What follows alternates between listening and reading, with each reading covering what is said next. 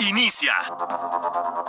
Heraldo Noticias de la tarde con Jesús Martín Mendoza. En Heraldo Radio.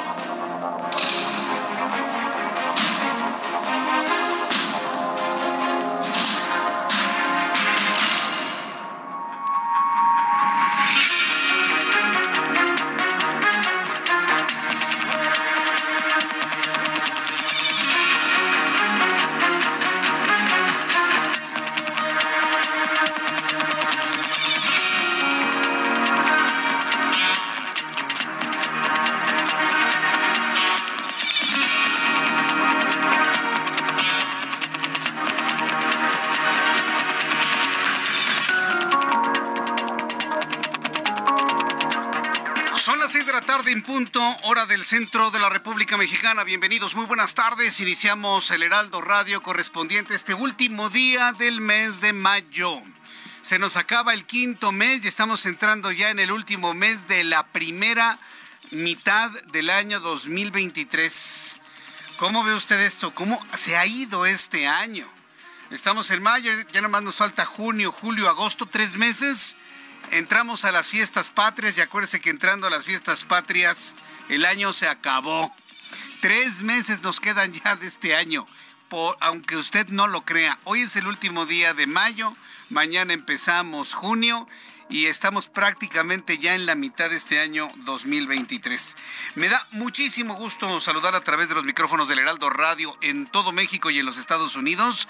Yo soy Jesús Martín Mendoza y como siempre le digo, súbale el volumen a su radio que le tengo la información más importante hasta este momento. Primera noticia del día, sorpréndase, Pío López Obrador esto de los, uno de los hermanos incómodos del actual presidente mexicano, llamó a la gente a sumarse al proyecto del todavía secretario de Relaciones Exteriores, Marcelo Ebrard, rumbo a la sucesión presidencial de 2024, al afirmar que es el mejor para darle continuidad, dice, a la cuarta transformación. Qué cosa más rara, qué cosa más rara. A mí no me preocupa lo que pueda pensar Andrés Manuel López Obrador, porque pues conocemos su forma de hacer las cosas, ¿no? Así como dice una cosa, puede decir otra. A mí no me preocupa qué es lo que diga.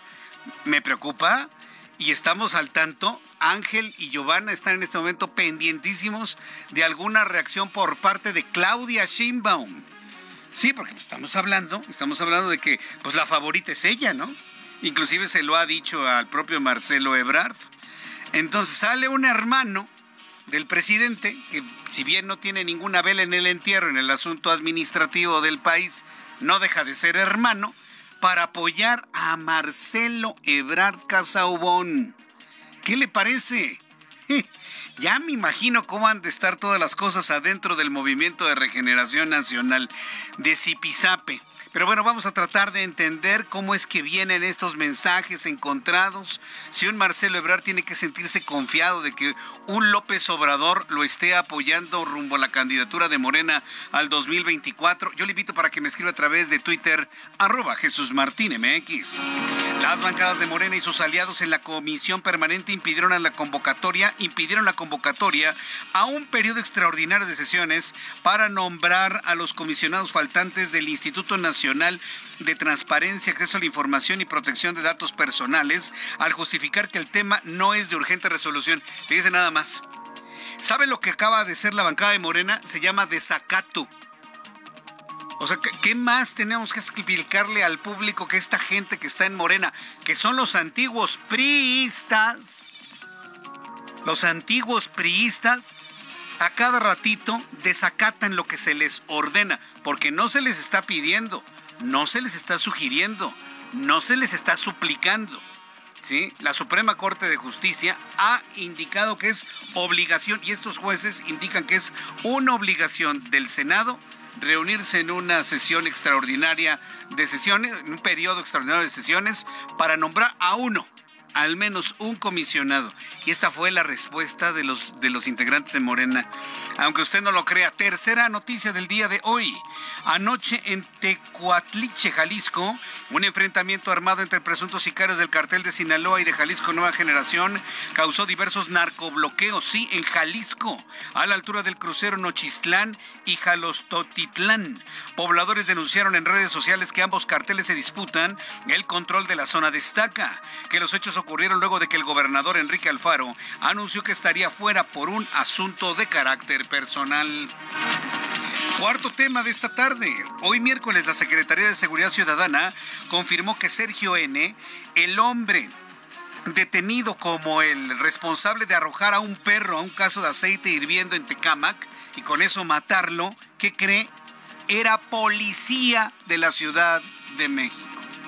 Aquí la primera pregunta que surge es cómo están los exámenes de control de confianza al interior de la Corporación Policíaca Capitalina. Porque si dentro de esta corporación u otras tienen hombres que son capaces de matar a un perro en aceite caliente, dígame de qué son capaces además de eso. Son asesinos en potencia o consumados. Porque lo que hizo este policía de la Ciudad de México fue un asesinato porque el perro pudo haber sido un niño, pudo haber sido una señora, pudo haber sido un hombre, pudo haber sido cualquier persona. Este tipo estaba dispuesto a aventar al aceite hirviendo a cualquiera que se moviera. ¿Qué clase de individuos están en las corporaciones policíacas? Y evidentemente, bueno, estamos a la espera. Yo estoy seguro que Omar García Harfuch, el jefe de la policía, pues habrá de informar sobre este tema de los exámenes de control de confianza y que efectivamente no haya individuos patológicamente señalados en su emotividad y en su psique, siendo policías. Al ratito entonces a algunos se les va a ocurrir sacar su arma de cargo y disparar a diestra y siniestra. Digo, si un policía aventó un perro a un caso de aceite hirviendo, todo lo que le pueda decir es posible. Entonces el asunto queda ahora en la Secretaría de Seguridad Ciudadana. Yo estoy seguro que Omar García Harfuch va a encontrar una solución a esto. Es el primer preocupado y ocupado en el asunto. Así que estemos muy atentos, demos tiempo a que la misma Secretaría, el propio secretario, dé a conocer una información de qué es lo que pasó, porque un tipo con ese tipo de padecimientos psicológicos o psiquiátricos estaba dentro de la corporación policíaca. Solamente se entiende así alguien que mata a un perro dentro de un caso de aceite hirviendo. Solamente así. Hay más noticias en resumen importantes de este día, por supuesto, con Giovanna Torres. A pesar de que el Tribunal Electoral del Poder Judicial de la Federación le solicitó abstenerse de emitir declaraciones de índole electoral rumbo al proceso del 2024, el presidente Andrés Manuel López Obrador hoy por la mañana aseguró que habrá continuidad con cambio y que el conservadurismo no detendrá los avances de la llamada Cuarta Transformación. El subsecretario de Hacienda, Gabriel Llorio, declaró que México está analizando si la posible compra de la unidad de consumo mexicana de Citigroup Banamex impulsaría la inclusión financiera en el país, potencialmente en combinación con el Banco del Bienestar. Un tribunal federal ratificó la resolución de un juez de distrito, quien rechazó las pruebas que presentó la Fiscalía General de la República para demostrar que Luis Cárdenas Palomino, ex titular de la División de Seguridad Regional de la Policía Federal, torturó a Mario Vallarta Cisneros y su sobrino Sergio Cortés Vallarta para obligarlos a aceptar que formaban parte de la banda de secuestradores identificada como los Zodiacos. El Pleno de la Sala Superior del Tribunal Federal de Justicia Administrativa validó la existencia de daño a la Hacienda Pública Federal por la cantidad de 230 millones de pesos por la construcción del espacio conmemorativo y monumento denominado Estela de Luz que se edificó en el sexenio de Felipe Calderón. Una mujer italiana fue asesinada en una cafetería ubicada en Playa del Carmen, Quintana Roo. La víctima ha sido identificada como Ornella y la Fiscalía General del Estado ya se encuentra investigando el caso. Medios locales reportaron que un sujeto en motocicleta llegó al local en el que la mujer trabajaba, le disparó en el rostro con un arma de fuego y se dio a la fuga. La Procuraduría Federal del Consumidor colocó sellos de suspensión en el bar La Chopería ubicado en la zona rosa de la colonia Juárez en la Ciudad de México, debido a que presuntamente los empleados hacían cargos de entre 10 y 25% de propina a los clientes sin su consentimiento Piedras Negras, Coahuila, un niño de tan solo 11 años, identificado como Jerick N., se suicidó luego de que sus papás le prohibieran escuchar los corridos tumbados del famoso cantante Peso Pluma. Antes de llevar a cabo el suicidio, el niño escribió una carta de despedida en el cual indicaba que él era Peso Pluma y pedía perdón a sus papás por la decisión que había tomado. Sin embargo, expresó estar harto de que no lo dejaran ser como él quería y que además le prohibieran escuchar la música del cantante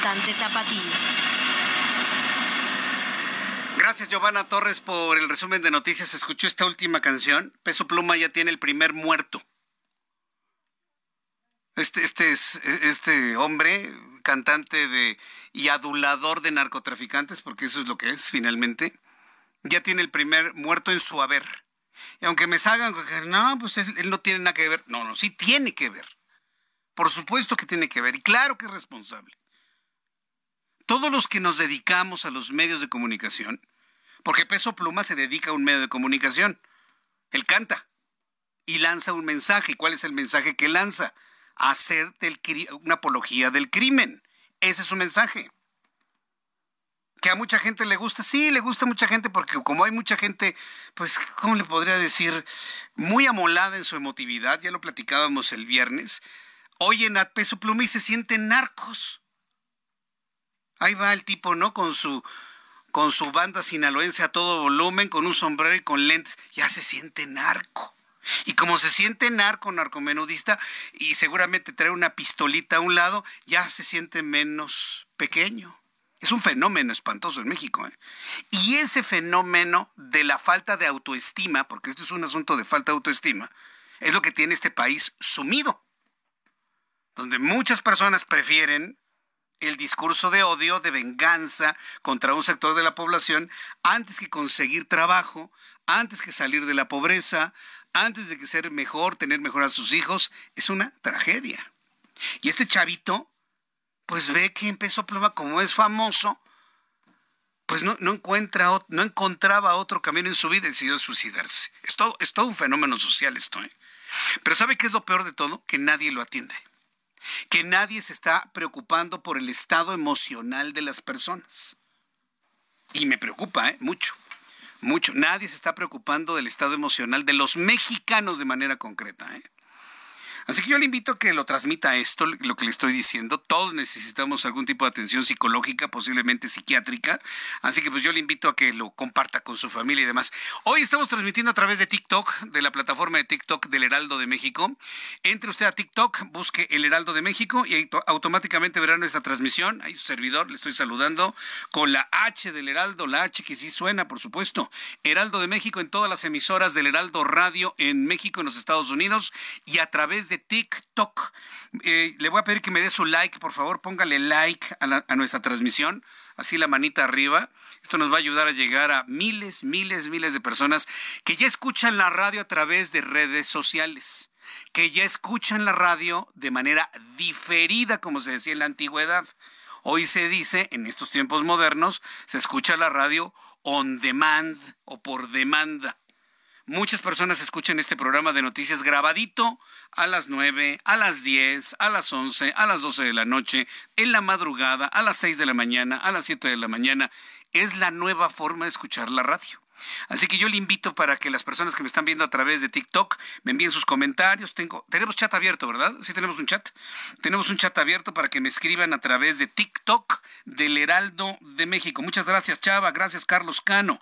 Gracias a Tobías también que me escribe Francisco Valtierra. Anita Canita, muchas gracias. Nicole Vázquez. Hola, Nicole, ¿cómo te va? Victoria Londo. Lilia Sunshine. También me escribe Lucy Alonso, User 2551 y un numeroto. Me dice que nos están saludando desde Ontario desde Ontario, Canadá. Eh, Checo Mont me dice hola. David Rodríguez también dice hola. Y muchas personas que nos están descubriendo. Georgina, hola, saludos desde Mazatlán, Sinaloa. Un saludo a tus amigos en Mazatlán, Sinaloa. Susana también, muchas gracias. Eh, gracias por sus likes. Ya teníamos 600, ya tenemos 2700. No, así rapidísimo. Su like me ayuda mucho a que este programa de noticias se conozca cada vez más eh, trascienda fronteras y hacerlo, como ya lo hemos hecho a lo largo de los últimos años, el programa más escuchado de noticias a esta hora de la tarde. Ahora será el programa de noticias más escuchado en la radio y en las redes sociales, de manera concreta a través de TikTok. No, hombre, y le tengo una de noticias. Pues mire, manos a la obra y empecemos, ¿eh? porque la verdad sí tenemos una agenda bastante nutrida que compartirle. Bueno, el Senado de la República, bueno, no el Senado, los senadores del Movimiento de Regeneración Nacional han caído en desacato. Han desacatado, porque eso, no acatan, no entienden, no hacen, desobedecen no acatan una orden judicial para ir directamente a un periodo extraordinario de sesiones y en ese periodo nombrar a un comisionado del Instituto Nacional de Transparencia. Al justificar que no es un tema de urgente resolución, fíjese, un partido político que se quiere convertir en el nuevo PRI de estos tiempos. Sí, porque está lleno de priistas. Y a mí me dan mucha ternura todos los seguidores de Morena que dicen, adiós PRIAN en el Estado de México. ¿Y ustedes qué creen de que está formado Morena? ¿De hongos o qué? No, no está formado de hongos, está formado de expriistas, señores. El partido que pretende ser el nuevo PRI por las venganzas políticas que está buscando Andrés Manuel López Obrador, ¿sí? Simple y sencillamente no acatan las órdenes que se les dan para poder legislar en favor de la ciudadanía. ¿Por qué en favor de la ciudadanía? Porque necesitamos un instituto de transparencia que opere, que funcione y saque adelante una agenda en materia de transparencia y que se conozca, sí, lo voy a decir así fuerte, que se conozca en qué está gastando el dinero el gobierno de México, nuestros impuestos, en qué lo está gastando. Por eso necesitamos al INAI y por eso este gobierno quiere desaparecer al INAI para que usted y yo no nos enteremos en qué están gastando nuestros impuestos. Sí se entendió, ¿verdad? Al justificar que no es un tema de urgente resolución, las bancadas de Morena y sus aliados en la comisión permanente impidieron la convocatoria a un periodo extraordinario para nombrar a los comisionados faltantes del INAI. Vamos a entrar en comunicación con Misael Zavala, reportero del Heraldo Media Group, quien nos tiene todos los detalles de las justificaciones que da Morena para no acatar esta orden que se le dio precisamente el día de ayer. Adelante, Misael, gusto en saludarte. ¿Cómo estás? Muy buenas tardes, Jesús Martín. Te saludo, saludo también al auditorio. Efectivamente, pues hoy Morena y sus aliados en la Comisión Permanente del Congreso volvieron a frenar la posibilidad de un periodo extraordinario de sesiones en el Senado, así como la elección inmediata de dos comisionados del Instituto Nacional de Transparencia y Acceso a la Información y Protección de Datos Personales, el INAI luego de que un juez ordenó al Senado que realice la elección de inmediato de al menos dos de los tres comisionados que están vacantes en el INAI, la Junta de Coordinación Política de la Cámara Alta acordó pedir a la Comisión Permanente la realización de un periodo extraordinario de sesiones el 8 de junio con la finalidad de desahogar los nombramientos en este órgano de transparencia. Sin embargo, hoy en la sesión de la comisión se sometió a votación si la propuesta de la JUCOPO del Senado debía tomarse en cuenta para obvia y pronta resolución. Morena rechazó la petición de la JUCOPO, comandada por el morenista Ricardo Monreal, por lo que negaron darle celeridad a un periodo extraordinario de sesiones y el tema pues lo enviaron prácticamente a la congeladora de las comisiones, lo cual pues tomará más tiempo en ser procesado. Morena argumentó que hay unos 100 nombramientos pendientes en el Senado y encausó la discusión a que se desahoguen todos estos nombramientos y no solo los de los comisionados del Instituto Nacional de Transparencia. Pero ¿qué te parece si escuchamos el debate que dio la senadora morenista Maribel Villegas? El nombramiento del comisionado que forma parte del INAI es un tema pendiente y lo vamos a hacer, pero no por órdenes ni por intromisiones fuera de las jurisdicciones constitucionales. El poder judicial es mayor, no es mayor que algún otro poder. Hoy vemos clara una usurpación de funciones y desde esta honorable comisión permanentes les exhortamos al poder judicial no intervenir en nuestras actividades y que nos respeten. Jesús Martín, en respuesta, el coordinador del PAN en el Senado, Julián Rementería, acusó que Morena también pues está frenando estos 100 nombramientos pendientes, pues esa fracción y sus aliados tienen la mayoría para poder desahogar cada uno de los nombramientos. En este debate también se sumó Germán Martínez, integrante del Grupo Plural, dijo que se mantiene la falta de transparencia en el Senado, pues eso le conviene más al gobierno y pues también hay un desacato por parte de la Cámara Alta, lo cual prácticamente es un delito. Vamos a escuchar cómo lo dijo Germán Martínez. Estamos ante un asunto de urgente y obvia resolución. Es urgente porque hay una suspensión definitiva decretada, incluso en resolución el día de hoy, que se puede consultar en el sistema de consulta de expedientes electrónicos del Poder Judicial de la Federación. Y en la Jucopo hacen como que cumplen. ¿Para qué? Para evitar el 262 de la ley de amparo. Para evitar que se empiece a configurar un tipo penal y un delito. Un tipo penal y un delito que nosotros dijimos que era delito. Nosotros los diputados y los senadores dijimos que era delito no acatar la suspensión o resistir resistirnos al cumplimiento de un amparo 262 de la ley de amparo. No se vale que cuando las sentencias son a favor son buenas y cuando son en contra son malas. Jesús Martín, al final este acuerdo no logró las dos terceras partes de la comisión permanente y con 16 votos a favor y 20 en contra, el punto no fue avalado como de obvia y urgente resolución, por lo que fue enviado a la primera comisión, a la primera comisión de la permanente para que sea desahogado. Sin embargo, pues también en estas comisiones, eh, Jesús Martín, Morena y sus aliados tienen la mayoría, por lo que el punto pues podría no avanzar y llegaríamos a un periodo ordinario de sesiones en septiembre sin nombramientos de este Instituto Nacional de Transparencia. ¿Qué asunto y qué elemento y qué discusión, sobre todo la que me sorprendió mucho fue la señora, ¿cómo se llamaba? Frida Maribel Villegas, ¿verdad? Fue la, la primera que escuchamos. Efectivamente, Maribel Villegas Canché, algunos argumentos pues prácticamente los mismos por parte del PT, del PES y de Morena. no, y, una profunda ignorancia verdaderamente tremenda. Gracias, Misael. Gracias, Jesús Martín. Buena tarde. Hasta luego, que le vaya muy bien. Tengo la pena de decirle que usted en 2018 y en 2021 eligió a un hato de ignorantes. ¿Cómo es posible que esta señora diga que se está entrometiendo y que están usurpando funciones. No están usurpando funciones. Una usurpación sería que el Poder Judicial o el Ejecutivo nombrara al comisionado del INAI. Eso es la usurpación. Acá se les está, hay una suspensión de un juicio de amparo. Y mire, si Morena, y se lo voy a decir, si Morena y estos diputaditos, sí lo dije así, aunque no les guste, y si no les gusta, que me hablen y me digan por qué no lo son están empezando a violentar el derecho de amparo, estamos perdidos, señores. El derecho de amparo es lo único que tenemos en este país para defendernos de los abusos del poder. Es lo único que tenemos para defendernos del abuso de autoridad, del ejercicio indebido del servicio público. Es lo único que tenemos. Y las suspensiones son precisamente para evitar un acto que lo pueda afectar a usted y si hay una sentencia definitiva, pues va para atrás lo que en un momento dado a usted como ciudadano le puede estar afectando por una autoridad. En este caso, el Senado de la República está afectando a la Constitución y a los ciudadanos al mantener inoperantes al Instituto Nacional de Transparencia, Acceso a la Información y Protección de Datos Personales. Eso es lo que están haciendo ellos. Para que venga esta señorita, Maribel Villegas, para decir que están usurpando funciones, la ignorancia es supina, es increíble. ¿En qué momento elegimos a estas personas? Bueno, eligieron porque yo jamás he votado por Morena nada. ¿En qué momento eligieron a esta gente profundamente ignorante? Y si no es ignorante y está en conocimiento que están mintiendo, eso se llama perversión.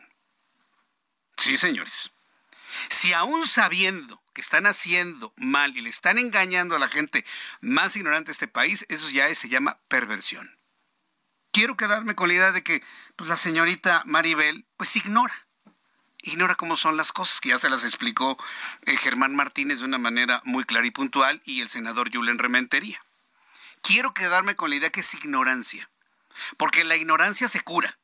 La ignorancia se cura leyendo, preparándose, preguntando. Pero la perversión, es así, no se cura absolutamente con nada. O podríamos decir que se cura votando por otros partidos, por otros políticos, por otros ciudadanos. Entonces yo ahí se lo dejo en la mesa. ¿eh? Yo creo que hemos cometido como país, aunque yo no haya votado por Morena, pero hemos cometido como país un gravísimo error de empoderar a esta gente. Er, pero un gravísimo error. ¿Quién puede estar hoy en contra de que un gobierno sea transparente? ¿Quién? ¿Morena? ¿Y por ellos va a votar usted el domingo? ¿Y por ellos quiere votar usted el, próximo año, en el 2024? Yo nomás se lo planteo así para que usted lo piense. Finalmente usted haga lo que quiera. Ya estamos adultos, ya estamos grandes. Pero yo le doy elementos de criterio. Usted no puede elegir un grupo político que lucra con, con el dolor de la gente, ¿sí? con la soberbia. Yo nomás le, le comento eso. Allá usted. Voy a ir a los anuncios y regreso enseguida con más noticias. Vamos a ir al tema de Jalisco. La verdad, la situación es muy, muy compleja con los desaparecidos del call center. Hay actualización importante. Regreso con esto después de los anuncios. Escucha las noticias de la tarde con Jesús Martín Mendoza. Regresamos. Continúa Heraldo Noticias de la tarde con Jesús Martín Mendoza.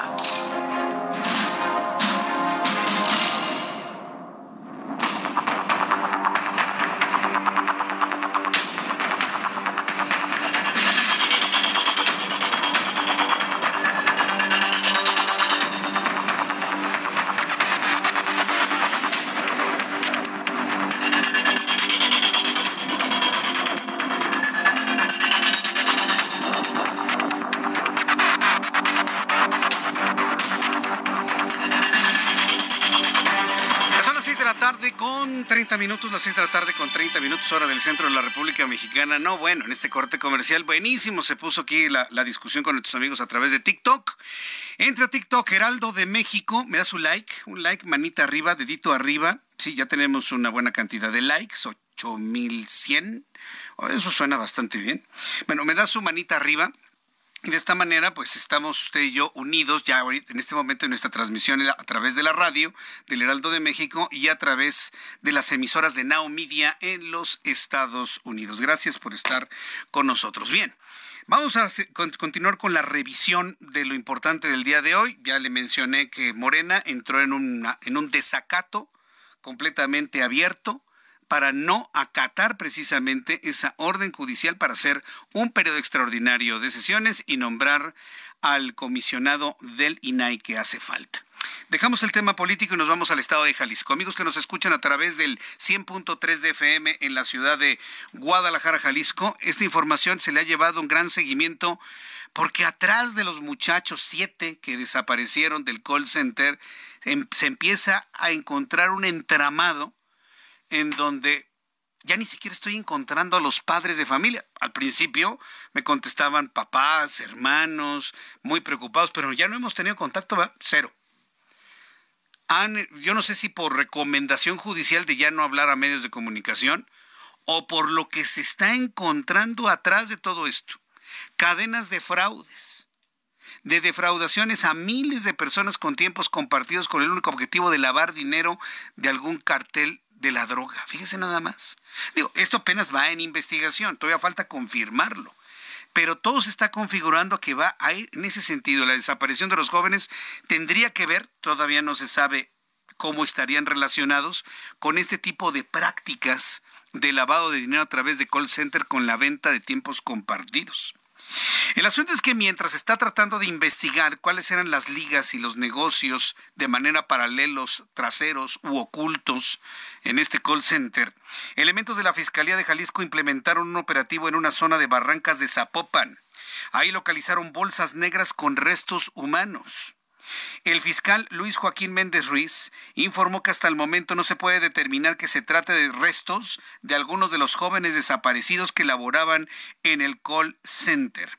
Esto fue lo que dijo el fiscal Luis Joaquín Méndez.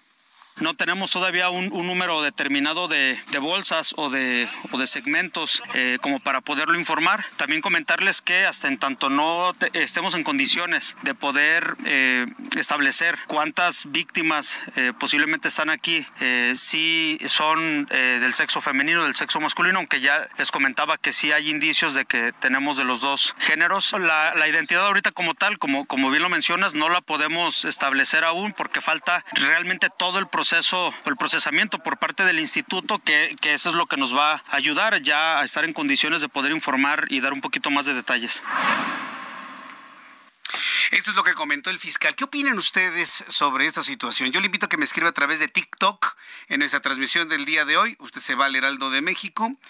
Eh, ve nuestra transmisión en vivo en estos momentos. Tenemos un chat en vivo y me dice usted qué opina de esto que está pasando con los muchachos desaparecidos del call center allá en Zapopan, Jalisco. Todavía no se puede determinar que los restos humanos encontrados pertenezcan a alguno o sean todos los jóvenes encontrados. No se sabe. Es una información en desarrollo y en cuanto tenga alguna actualización, por supuesto, se la daré a conocer aquí en el Heraldo Radio. Otro asunto, la noche de este martes 30 de mayo, es decir, ayer, presuntos integrantes de los carteles de Sinaloa y Jalisco Nueva Generación causaron terror entre los pobladores del municipio de Teocaltiche, Jalisco, por un enfrentamiento armado que causó diversos narcobloqueos en la entidad. Y miren, el asunto es preocupante porque en estos momentos entendemos que por asuntos de carácter personal, el gobernador está ausente. Bueno, ya nos va a explicar Mayeli Mariscal, nuestra corresponsal en Guadalajara, Jalisco. Adelante, Mayeli, gusto en saludarte. ¿Cómo estás? Muy bien, muy buenas tardes. Buenas tardes también a todo el auditorio. Pues así es este enfrentamiento que tuvo lugar en el municipio de Teocaltiche, Jalisco. Ocurrió, eh, de acuerdo con las autoridades, alrededor de las 8 de la noche. Sin embargo, a través de las redes sociales estuvieron compartiendo algunos videos en donde los pobladores pues hablaban de que fue desde las 7 de la tarde que comenzó este enfrentamiento. El día de hoy ya a través de un comunicado, la Fiscalía Estatal informa que se abrió una carpeta de investigación sobre estos hechos, en los cuales pues dejan como saldo una persona muerta, diversos indicios asegurados, entre otros dos vehículos con blindaje artesanal. Y también pues bueno, esta persona que falleció, de acuerdo con la fiscalía, iba pasando precisamente sobre este crucero de Nochistlán y Jalostotitlán en la comunidad de San Nicolás de este municipio de Teocaltiche. Y bueno, fue alcanzado, fue herido y fue trasladado eh, primeramente al hospital comunitario, después a un hospital en Aguascalientes, en donde debido a las lesiones falleció. Y eh, pues por lo pronto se habla de que ya será el Instituto Jalisciense de Ciencias Forenses quien se encargue del traslado de esta persona, aunque de acuerdo con el comunicado oficial no se habla de que perteneciera a algún grupo de estos dos antagónicos pues que se enfrentaron en Teocaltiche. Esa es la información hasta estos momentos y por lo pronto bueno se habla de eh, la seguridad que tanto con la Guardia Nacional, el Ejército y también la Policía del Estado se encuentran ya en esta zona eh, de los altos de Jalisco. Bien, pues estaremos atentos de, de, lo que se informe. Mayeli, también, ¿el gobernador dónde está, eh, Mayeli? ¿Sabe dónde está en funciones, atendiendo un asunto personal? ¿Qué, ¿Qué sucede con el gobernador Enrique Alfaro en ese momento? Aprovecho para preguntarte, Mayeli. Así es, el gobernador Enrique Alfaro Ramírez, hay que recordar, el pasado lunes a través de sus redes sociales informó que se iba a ausentar para atender un tema personal. Se supone que el día de hoy ya se reincorporó a sus labores, sin embargo no ha tenido actividades públicas. A través de sus redes sociales ha estado posteando solamente algunos temas de obras, también de, de, cuestiones deportivas, y no se ha pronunciado ni por este tema de Teocaltiche, ni tampoco por las labores de búsqueda de estos jóvenes eh, desaparecidos. Así es que, pues bueno, suponemos que está en Casa Jalisco atendiendo, como suelen decirlo, reuniones privadas. Muy bien, Mayeli, muchas gracias por la información. Excelente tarde para todos. Excelente tarde, que te vea muy bien. Ya son las 6 de la tarde con 38 minutos. 6 de la tarde con 38 minutos, hora del centro de la República Mexicana. Me escribe Checo Monti a través de TikTok. Para las personas que me están escuchando en este momento, vaya usted a TikTok, abre el canal del Heraldo de México y ahí tenemos un chat en vivo. Y me dice Checo Monti, Jesús Martín. El socialismo, capitalismo, lo que sea, solo beneficia al líder y a sus allegados, como Fidel Castro, Hugo Chávez, Daniel Ortega, Nicolás Maduro, Vladimir Putin. Y pues fíjate también con los presidentes de Estados Unidos o los presidentes de algunos países europeos. Puedo coincidir contigo. No existe en este momento un, eh, un modelo económico que podamos decir eh, sea el mejor o funcional si lo vemos en esta geografía bipolar capitalismo, socialismo, comunismo. Yo creo que cada país tiene que implementar, tiene que implementar en función de cómo es su forma de trabajo, su crecimiento, la idiosincrasia de cada país, tiene que implementar su forma. Algunos más allegados a la izquierda, pero fíjense que a mí no me gusta decir la izquierda comunismo. Desde este punto de vista me gusta más pensar en la socialdemocracia, porque la socialdemocracia cabe en toda la geografía política. No hay capitalismo que pueda negar la socialdemocracia. Pues si no, ¿a quién le venden los productos que se producen en las grandes empresas? Pues precisamente en la socialdemocracia. La gente debe tener dinero para comprar. Dinero. Pero si tenemos hoy un presidente que dice, tú confórmate con una camisita, un par de zapatos, ¿para qué quieres coche si tienes el metro? ¿Para qué quieres ser un aspiracionista? Esa es la idea y está completamente equivocada. A toda la gente hay que darle condiciones para que ganen bien. Alguien que trabaja debe ganar bien. Quiere ganar 50 mil, 100 mil, 200 mil, un millón de pesos. La gente debe ganar bien. Y eso es un elemento que tiene el capitalismo. Que usted puede trabajar, puede hacerse de sus cosas, puede ganar lo que quiera con su talento, con su creatividad. Pero eso sí, nunca olvidando que hay personas que necesitan. La socialdemocracia se puede integrar perfectamente bien a, cualquier modelo. Pero si estamos en los extremos, olvídese, todo se amuela. Me gusta tu comentario, Checo Monti. Muchas gracias por, por, tu comentario a través de TikTok. Y a ver, las personas que me están escuchando en TikTok y en la radio, en la radio y en TikTok, súbanle el volumen a su radio o a tu teléfono celular y váyanme escribiendo a ver qué es lo que opinan. Pío López Obrador, que hay que decirlo, es un hermano incómodo de Andrés Manuel López Obrador, así como Carlos Salinas de Gortari tuvo a su hermano incómodo, este presidente también tiene a su hermano incómodo y se llama Pío López Obrador, por razones que conocemos de sobra. Ya para qué me pierdo tiempo en decirle. Bueno, pues el hermano del presidente hizo público su respaldo a Marcelo Ebrard. Y eso sí fue verdaderamente sorpresivo. A ver, quienes me están escuchando a través de TikTok, mándenme sus comentarios. ¿Qué opinan que un hermano del presidente pues esté apoyando a la opción que no está apoyando, que está apoyando a Andrés Manuel López Obrador, una opción distinta. Bueno, pues Pío López Obrador expresó su respaldo a Marcelo Ebrard, secretario de Relaciones Exteriores, de cara a la candidatura de Morena en 2024. Qué nota, ¿eh? Al compartir en sus redes sociales un video en el que lo califica como el mejor para darle continuidad a la cuarta transformación, escribe, Pío López Obrador. A través de un video difundido en sus redes sociales, Pío López Obrador hizo una invitación para la presentación de El Camino de México, el libro de Marcelo Ebrard que se va a realizar el próximo 11 de junio en Tuxtla Gutiérrez. ¿Qué dice Marcelo Ebrard? Marcelo Ebrard le respondió con un mensaje de abrazo y gratitud, amigo, en la misma publicación de Twitter. Es decir, la noticia paralela es que hay comunicación, al menos a través de las redes sociales, entre Pío López Obrador y Marcelo Ebrard. ¿A qué nivel va a llegar este apoyo? No lo sabemos. ¿sí? No lo sabemos. Pero mire, alguien me enseñó hace muchos años de piensa mal y acertarás. Si Pío López Obrador de qué está acusado, ¿no será que esa imagen quieren que manche la imagen de Marcelo Ebrard? ¿Para quiénes serían ahora los sobres? Piensa mal y acertadas. Yo pienso que Marcelo Ebrard debe tener mucho cuidado con ese apoyo, no sea que vaya a llevar jiribilla. Esto fue lo que dijo Pío López Obrador. Desde Chiapas hago un llamado respetuoso, fraterno y solidario para invitar a todas las mujeres y a todos los hombres libres de México y a la sociedad en general para que se sumen a este gran proyecto de nación que encabeza nuestro compañero Marcelo Ebrard, porque estoy absolutamente convencido que es el mejor para darle continuidad a la cuarta transformación de la vida pública de México. Ánimo, que con Marcelo vamos a volver a ganar. Ándale, no hombre, qué mensaje, ¿eh?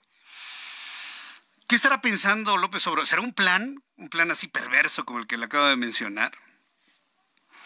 ¿O estamos ante la evidencia de estas distancias que no son nuevas, ¿eh? Las conocemos desde hace más de dos décadas. Estas distancias que hay entre los hermanos del hoy presidente de la República. Sí, porque eso no es nuevo, ¿eh? Y si usted no lo sabía, debe saberlo. No crea que son, que se quieren mucho. Hay, hay, diferencias, hay lejanías, hay reclamos, hay señalamientos de algunos de ellos hacia el que hoy es presidente de la República. ¿Ante qué estamos? Por lo pronto, le estoy preguntando a Giovanna Torres y Ángel Arellano si tenemos reacciones de Claudia Sheinbaum, de Adán Augusto, de Ricardo Monreal. Nada. La única reacción es del propio Marcelo Ebrard que le agradece y lo llama amigo a Pío López Obrador. Yo le invito a que me escriba a través de TikTok su comentario y me diga qué es lo que opina usted de esto que acaba de, escuchar. Le acabo de poner el, video musicalizado, producido, es decir, a manera de campaña política. Eh, dice, se han omitido algunos comentarios en esta ley para proteger la experiencia de los usuarios de la comunidad. Ay, gracias TikTok. No, pues ya, ya, fíjate, tiene inteligencia artificial TikTok. Es que llegaron ahí unos, unas personas a decir improperio y medio, ya, sabe que yo los ignoro, ¿no? Mon María, saludos Jesús Martín, Blanca Oliva Santín, lo de Pío es una distracción. Yo también creo que es una distracción. Es más, yo pienso que es una trampa. Yo pienso que es una trampa. Bueno, hablamos de uno de los hermanos del presidente. Escuche lo siguiente.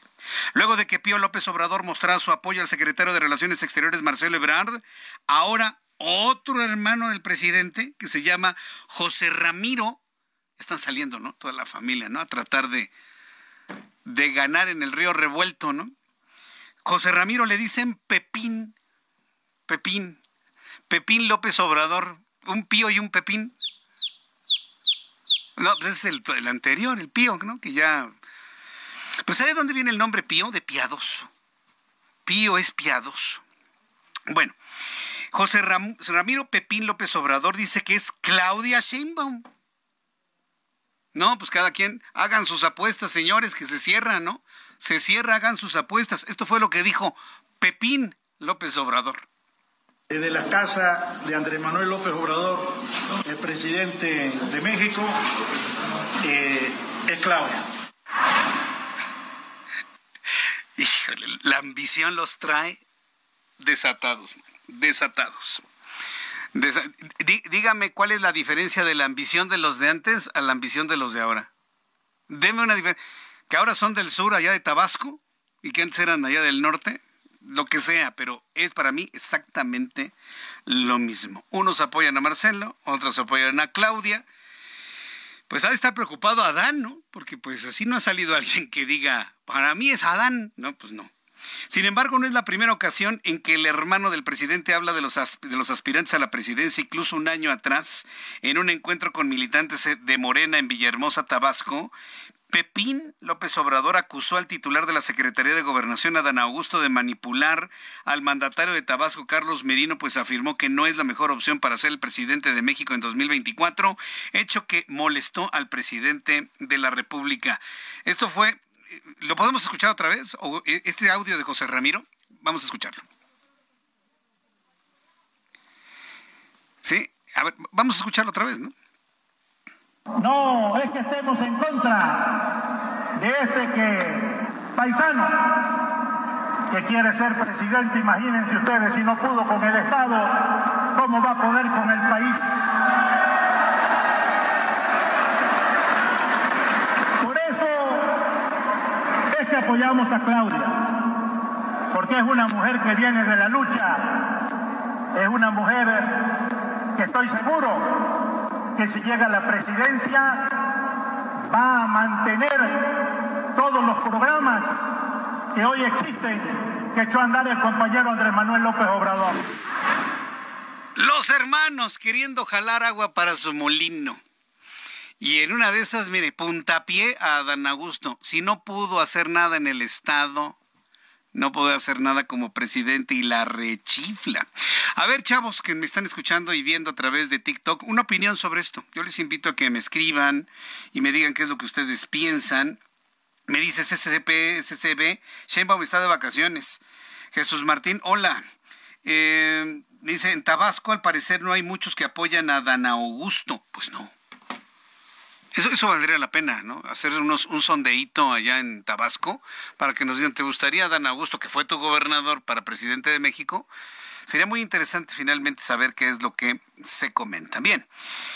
Mientras tanto, cuando son las 6 de la tarde con 48 minutos hora del centro de la República Mexicana, rápidamente le informo que la Comisión de Quejas y Denuncias del Instituto Nacional Electoral, el INE, recuerde que el INE sigue operando como siempre, afortunadamente, eh, ordenó a Morena exhortar a las llamadas corcholatas o aspirantes a la candidatura, militantes y simpatizantes del partido Guinda, a que se abstengan de promover con bardas espectaculares, propaganda unilateral, entre otras, manifestaciones de apoyo a los aspirantes de cara a la elección presidencial de 2024. El INE le está pidiendo, señores, cálmense, por un principio de equidad, porque pues, la oposición no lo ha hecho, porque todavía no es el tiempo electoral del 24. El organismo electoral analizó más de 200 quejas relacionadas con supuestos actos anticipados de campaña y reconoció la ineficacia del deslinde de estos aspirantes, incluso, incluso advierte que de seguir así habrá una afectación en la contienda interna del partido. Esto se da luego de que la jefa de gobierno Claudia Sheinbaum, el canciller Marcelo Ebrard y el secretario de Gobernación Adán Augusto López fueron denunciados por visitar distintos estados del país con el objeto de posicionarse de manera favorable con miras al proceso electoral de 2024. Mientras tanto, mientras esto, esto ocurre, se le pide a estos aspirantes, insisto, a mí no me gusta decirles corcholatas, no me gusta. Mientras esto ocurre, la presidencia de la República, a través de su vocero Jesús Ramírez Cuevas, acusó a la plataforma de YouTube. Ahora quieren controlar YouTube, ¿en serio? Ay, ingenuidad. Bueno, el vocero de la presidencia, Jesús Ramírez Cuevas, acusó a la plataforma de YouTube de censura luego de que suspendió el canal del Centro de Producción de Programas Informativos y Especiales CEPROPIE, donde se transmiten las conferencias matutinas del presidente López Obrador. Sin embargo, más tarde la plataforma informó mediante su vocero que el canal de CEPROPIE fue bajado por un reclamo recibido erróneamente, pero afirmó que el canal ya recuperó todas sus funciones. Paris Salazar, nuestro compañero reportero, nos tiene más detalles de esto que, bueno, los hizo reaccionar de una manera muy violenta, pero que finalmente ya tienen de regreso su canal. Adelante, Paris, gusto en saludarte. ¿Cómo estás? Buenas tardes, Jesús Martín, amigas, amigos de Heraldo de México. Esta mañana el vocero del gobierno de México, Jesús Ramírez Cuevas, denunció que YouTube suspendió sin justificación aparente la cuenta de Cepropie, que transmite de manera oficial las conferencias de prensa y los eventos del presidente Andrés Manuel López Obrador. La mañana de este miércoles no se transmitió la mañanera, luego de que ayer se denunció la interrupción de esta conferencia. Jesús Ramírez Cuevas expuso que la cancelación del canal de YouTube es una estrategia de censura. Vamos a escuchar cómo lo dijo Jesús Ramírez Cuevas. No, nada, reclaman de YouTube lo que hace y eso es lo que nos alarmó, es que se señaló que se propia estaba violando las normas internas de la plataforma, por eso se público, porque no es la primera vez a lo largo de este tiempo. O sea, incluso empresas televisivas van y reclaman los derechos de youtubers y de otras este, usando la transmisión de la mañanera, pero este en efecto es de censura, más que económico, porque bajan la transmisión, bajan la conferencia y ese es el efecto que logran. Entonces, por eso yo alego que si la plataforma no investiga y baja de entrada de manera preventiva las imágenes, pues está recurriendo a una estrategia de censura sin querer. Jesús Ramírez Cuevas consideró que hay gente de mala fe que reclama derechos de transmisión y por eso YouTube canceló el canal de Cepropie. Reiteró que las imágenes y el contenido de las transmisiones son de libre uso. Vamos a escuchar a Jesús Ramírez Cuevas. Sucede que hay empresas, gobiernos, políticos, eh, gente que de mala fe reclama los derechos de esas transmisiones. Y, estas a su vez son transmitidas por PN Cuentas Ciudadanas, otros medios, etcétera, pero las imágenes son de libre uso, no hay ningún derecho que pagar y pues son tan disponibles tanto a todos los ciudadanos mexicanos como incluso a la opinión pública internacional. Entonces, de tal manera que su uso no debe digamos, ser fuente de ingresos de manera legal. Entonces no hay, no hay derecho a esas imágenes, son de libre uso. Y como bien apuntaste, Jesús Martín, ya se arregló este diferendo por las disputas de los derechos de transmisión de las conferencias de prensa. Jesús Martín, la información que te tengo. Muchas gracias, París. Un placer, buenas tardes. Hasta luego, muy buenas tardes. Dice Jesús Ramírez, es que las imágenes son de libre uso. Sí, las que generan ustedes en su show mañanero, sí, es de libre uso, por supuesto, y es material original. Pero hay que recordar que el presidente hace de esa conferencia de prensa un show. Y en muchas ocasiones, ¿qué ha hecho? Ha presentado videos. Si esos videos contienen música, se activa inmediatamente el algoritmo de censura de protección de derechos de autor. Si eso se violenta un número determinado de veces, el canal es suspendido. Primero le mandan advertencia, digo porque a mí me ha pasado, le mandan una advertencia. Si usted subsana la advertencia que es editando el sonido, ya no pasa nada. Pero si llegan dos o tres advertencias y usted no le hace caso, entonces le borran el video. Y si le borran varios videos, entonces le bajan el canal. Entonces, lo que es muy importante que entienda el señor Ramírez, ojalá y sus asesores le pudiesen explicar, que cuando el presidente quiere poner música para ponerse a bailar en la mañana, cuando no hay nada que informar, eso activa el algoritmo de derechos de autor en YouTube. Y lo han hecho en varias ocasiones. Ahí es donde está la explicación.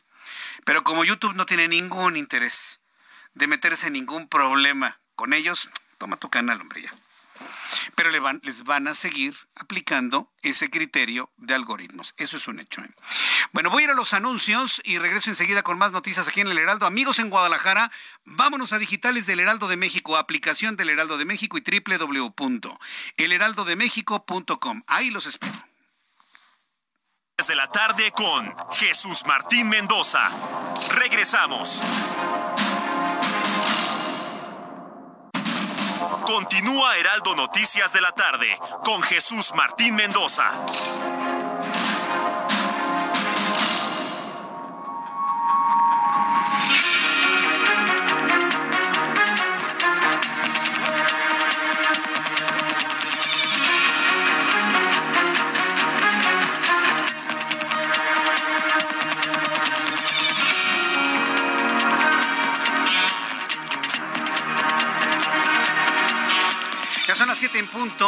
Las 19 horas en punto hora del centro de la República Mexicana. Gracias por estar con nosotros aquí en el Heraldo Radio.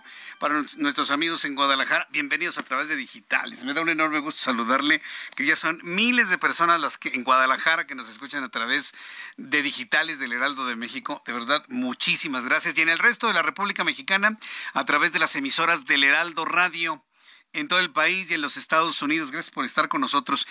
Quiero pedirle que sus reacciones a las noticias que le di a conocer hace unos instantes de los hermanos incómodos del presidente, me lo haga saber también a través de mi cuenta de Twitter, arroba Jesús Martín MX, arroba Jesús Martín.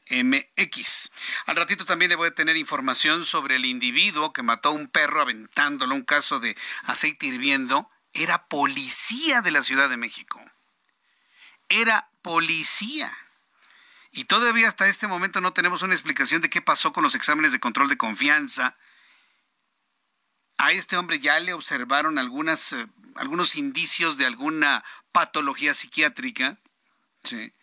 ¿Cuántos policías están igual capaces de hacer un acto como ese? Porque el que mata a un pobre perrito de esa manera es capaz de cualquier cosa. Ese es el punto que nos tiene que preocupar. Ese. Finalmente la vida de este sujeto, mire, no nos importa.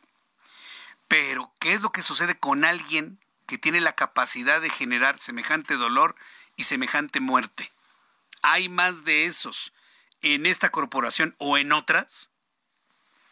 Yo la verdad no quisiera pensarlo de esa manera, pero estamos al pendiente de las primeras reacciones de la corporación que dirige Omar García Harfuch. Por lo pronto, cuando son las 7 con 2 horas del centro de la República Mexicana, me da mucho gusto saludar al senador de la República, Emilio Álvarez y Casa, senador por el Grupo Plural. Estimado senador Álvarez y Casa, bienvenido al Heraldo Radio. Muy buenas tardes. Jesús Martín, grande alegría estar en el Heraldo Radio, siempre un gusto. Buenas tardes. Gracias, muy buenas tardes por este tiempo generoso que nos brinda. A ver, senador, ¿qué vamos a hacer con los de Morena que hasta ahora, que, hoy día también de hoy, desacatan una orden para sesionar en un periodo extraordinario de sesiones y nombrar al menos a un comisionado para que opere nuestro Instituto Nacional de Transparencia. Una primera reacción desde el Grupo Plural, senador. Pues eh, la verdad de las cosas es que es la derrota literalmente eh, política y jurídica de un movimiento que llega al poder por vías democráticos, pero hoy tiene una corrupción política que llega a los excesos no solo de atacar a la Suprema Corte, sino ya desatender y desacatar mandatos judiciales.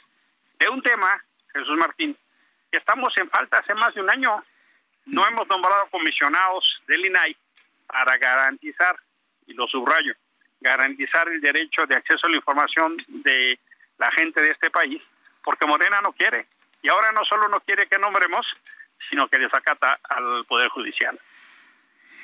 E, e, esto genera un precedente muy grave, ¿no? Porque si se deja pasar desacatar esto, al ratito van a desacatar absolutamente todo. Escuchaba una legisladora que, que decía que la Suprema Corte de Justicia de la Nación, el Poder Judicial, estaban usurpando funciones y les exigió que no se metieran en el trabajo legislativo. ¿Ese es el discurso para otro poder de la Unión, senador? Es una vergüenza. Vergüenza. Pero infelizmente es un discurso alentado desde Andrés Manuel López Obrador, el secretario de Gobernación en, en su faceta de navajero, y ahora los legisladores de Morena, pero tienen un problema muy severo. Ellos son gobierno. ¿Con qué autoridad le van a pedir a la gente que obedezca la ley? ¿Con qué autoridad le van a decir a la gente que pague los impuestos? ¿Con qué autoridad va a salir López Obrador mañana en sus mañaneras a decir que se cumpla lo que él dice porque tiene mandato legal? Si ellos no lo cumplen. Eh, acaba de tocar un tema, senador, gravísimo, porque si en este momento se empieza a generalizar, pues no vamos a pagar impuestos. No puede el gobierno exigirme que pague impuestos si ellos no cumplen con los mandatos judiciales. Eso sería gravísimo. ¿eh? Lo que tienen que entender es que con independencia que les gusten o no las resoluciones, eh, las sentencias de la Suprema Corte de Justicia o de un amparo o, o de una jueza que les obliga, pues puede gustarlos o no, pero tienen que cumplir. Y si no, hay medios legales para oponerse. Pero sencillamente decir que no cumplo eh, es, es una desfachatez. Y también hay que decir clarísimo, eh, cuando ellos no acatan la Constitución, como lo han hecho varias veces, hemos ido a la Suprema Corte a combatir su arbitrariedad. La Suprema Corte lo, no está ni a favor ni en contra del gobierno, defiende la Constitución. Cuando pierden, atacan a la Corte. Hoy una jueza mandata a la comisión permanente para convocar a una sesión. Dicen que eso es intromisión. No, no, no es intromisión, es obligarnos a hacer nuestra responsabilidad que de manera cínica no están atendiendo desde hace más de un año, hace un año los legisladores de Morena. ¿Cómo se le obliga a un gobierno y a un partido que pertenece al gobierno a cumplir las cosas, senador? ¿Quién los obliga? Yo, yo creo que lo que toca es, por supuesto, lo primero es hacer saber qué está, está pasando. Lo segundo es la exigencia ética, política y moral. Y lo tercero será eh, a punta de votos, porque cuando vemos que nos dijeron que iban a hacer una cosa y están haciendo lo contrario, pues no solo está traicionada la confianza, sino que es un gobierno que traiciona al pueblo. Yo pienso que por supuesto que hay que pasar las facturas de estas cosas en cortito y a mediano plazo en el 24. Pero ahora, si hay un grupo de mexicanos que ven esto como una especie de justicia porque se están vengando del PRI del pasado, se están vengando de los empresarios, me están haciendo justicia, eso les provoca a muchas personas más alivio que tener un trabajo y salir de la pobreza, senador. ¿Cómo luchar contra eso?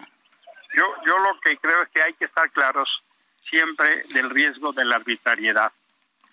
Ahorita puede que no se vea problema porque no le afecta a la gente, pero si no le ponemos límite al poder el día de mañana que tomen una decisión que te afecta, entonces ¿con qué cara te opones? Lo importante, lo importante justo de cumplir las reglas de la democracia es que, que tengamos condiciones parejas para todos o que tengamos condiciones de detener los caprichos, los abusos, vengan de quien vengan, sea el presidente, el gobernador, presidente municipal. Y no es válido, no es válido andar empujando, legitimando a pequeños dictadorcitos, pues eso es muy peligroso. Por lo pronto, ¿qué hacemos con este asunto del INAI? ¿Qué, ¿Qué, alternativas hay si Morena de plano dice que no es de urgente resolución? ¿Qué hacemos con esto? Lo, lo, lo más probable es que vaya a venir una sanción, venga una multa y si siguen desacatando va a venir otra y luego va a venir, yo creo que sí de manera importante, van a poner al Poder Legislativo contra la cuerda y yo espero, ya la jueza estaba pidiendo los registros federales de contribuyentes de los senadores para ponerles un crédito fiscal y multarlos.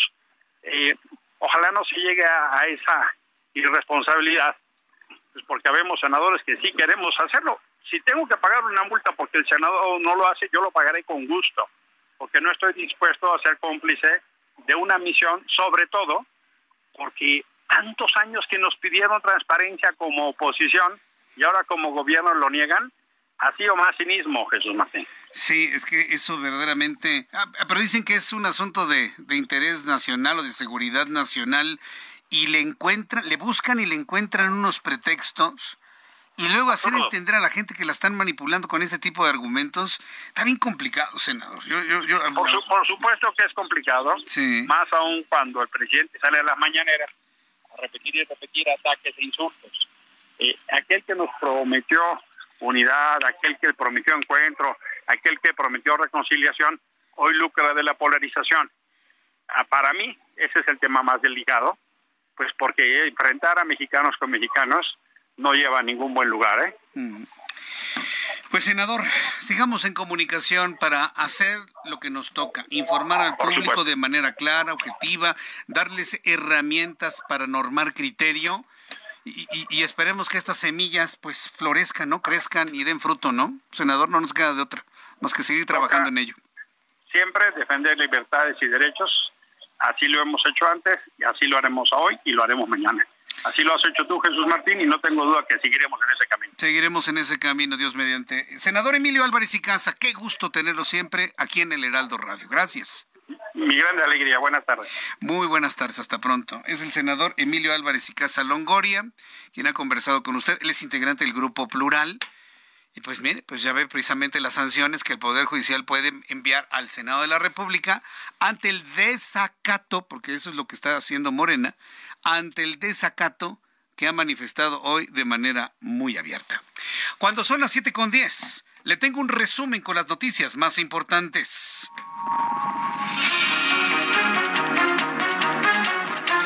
Escucha usted el Heraldo Radio, yo soy Jesús Martín Mendoza con toda la información importante del día de hoy.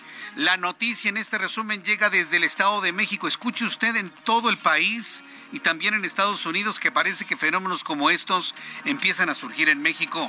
En el municipio de Los Reyes La Paz, en el Estado de México, un alumno de secundaria realizó, fue protagonista de una balacera al interior de su escuela hirió a una persona, presuntamente planeaba asesinar a una maestra de matemáticas, quien supuestamente era muy exigente. Imagínense cómo está la maestra.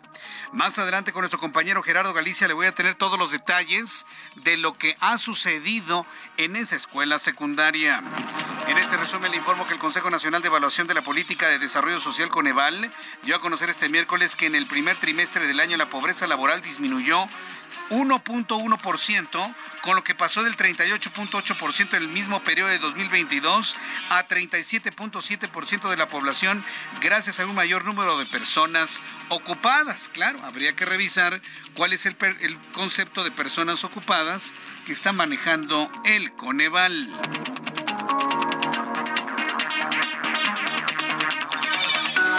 Más noticias de este resumen, aunque no dijo nombres, la jefa de gobierno de la Ciudad de México, Claudia Sheinbaum, denunció que es víctima de misoginia. Hoy la jefa de gobierno se dijo víctima de misoginia por parte de varios de sus compañeros de Morena por sus aspiraciones presidenciales y celebró que México está cambiando en muchos ámbitos, especialmente en los derechos de las mujeres y su participación en la vida pública. Hoy Claudia Sheinbaum dice que es víctima de misoginia por sus compañeros de Morena. Híjole, que le pregunte a Norma Piña, ¿no? A la ministra presidente de la Suprema Corte de Justicia de la Nación. A lo mejor juntas pueden irse a tomar un café y contarse historias que seguramente serán muy similares. 16 personas lesionadas, siete de ellos de estado, en estado grave, fue el saldo que dejó un choque múltiple en la autopista México-Guadalajara a la altura de la caseta de cobro de Ocotlán, en la que se vieron involucrados una camioneta tipo Urban, un camión de carga y un automóvil sedán.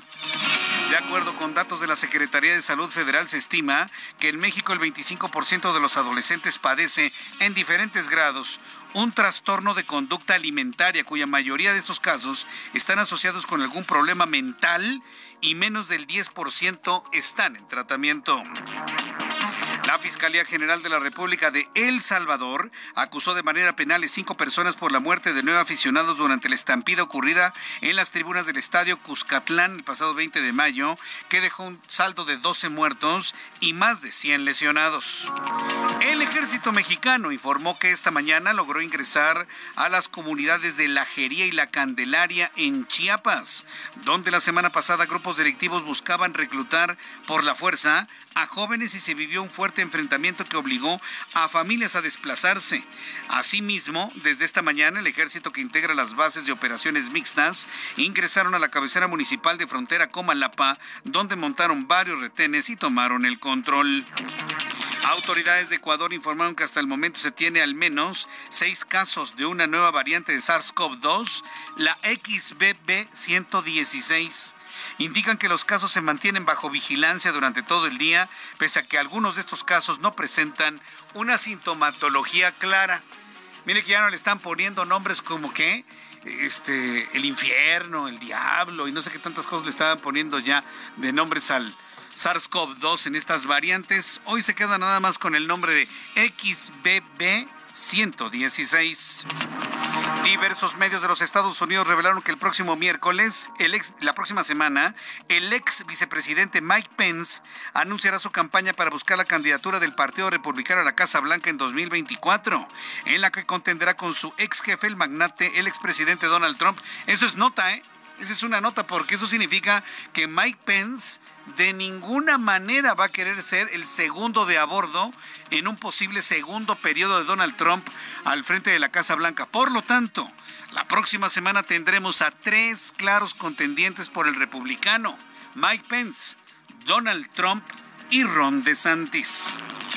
La Aerolínea Nacional de Nueva Zelanda está pidiendo a sus pasajeros que se suban a la báscula antes de embarcar en vuelos internacionales de Air New Zealand.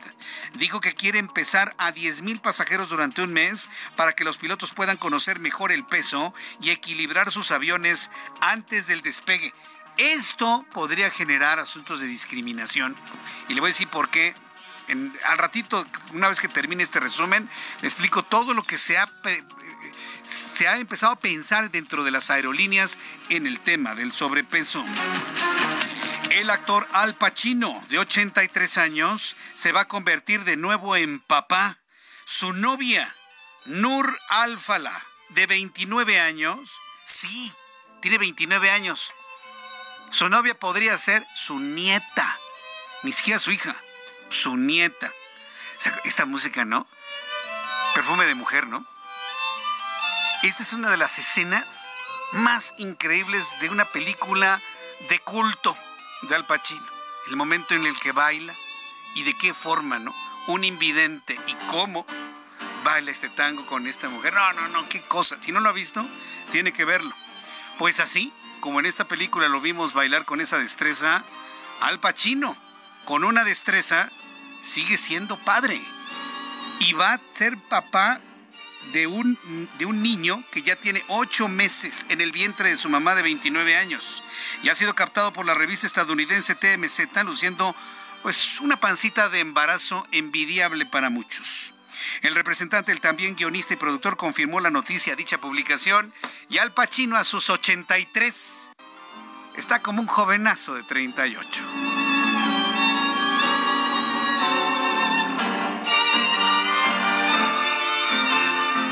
Con esta gran noticia, este es el resumen de lo más importante. Soy Jesús Martín Mendoza y le invito para que siga con nosotros.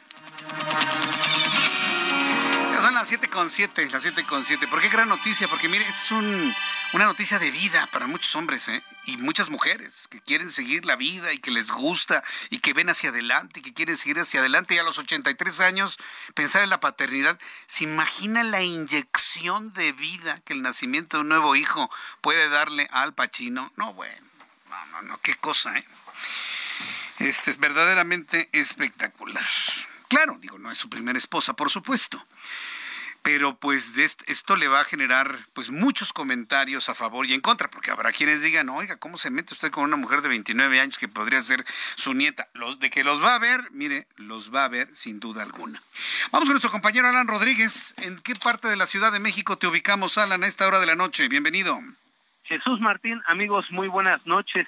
Ya tenemos algo de asentamientos en el cruce de la Avenida Morelos y Paseo de la Reforma. Y es que en este punto se registró un percance vial entre un motociclista y un automovilista particular. Ya elementos de tránsito se encuentran auxiliando al joven que se encontraba circulando a bordo de la motocicleta, quien cae. Eh, debido a esta situación, tenemos algunos percances para todas las personas que dejan atrás la zona centro de la Ciudad de México y se dirigen con rumbo hacia la zona del Monumento a la Revolución y la avenida Antonio Caso. Por otra parte, Avenida de los Insurgentes a partir del cruce de Antonio Caso hasta la zona del eje 1 norte, la zona de Buenavista. Tenemos algo de asentamientos, estos son por el cambio de luces del semáforo y a partir de este punto de la zona de Buenavista hasta la zona del circuito interior, la carga ya es bastante a vuelta de rueda para todas las personas que se dirigen con rumbo hacia la zona de Indios Verdes. Tómalo en consideración, es el reporte que tenemos.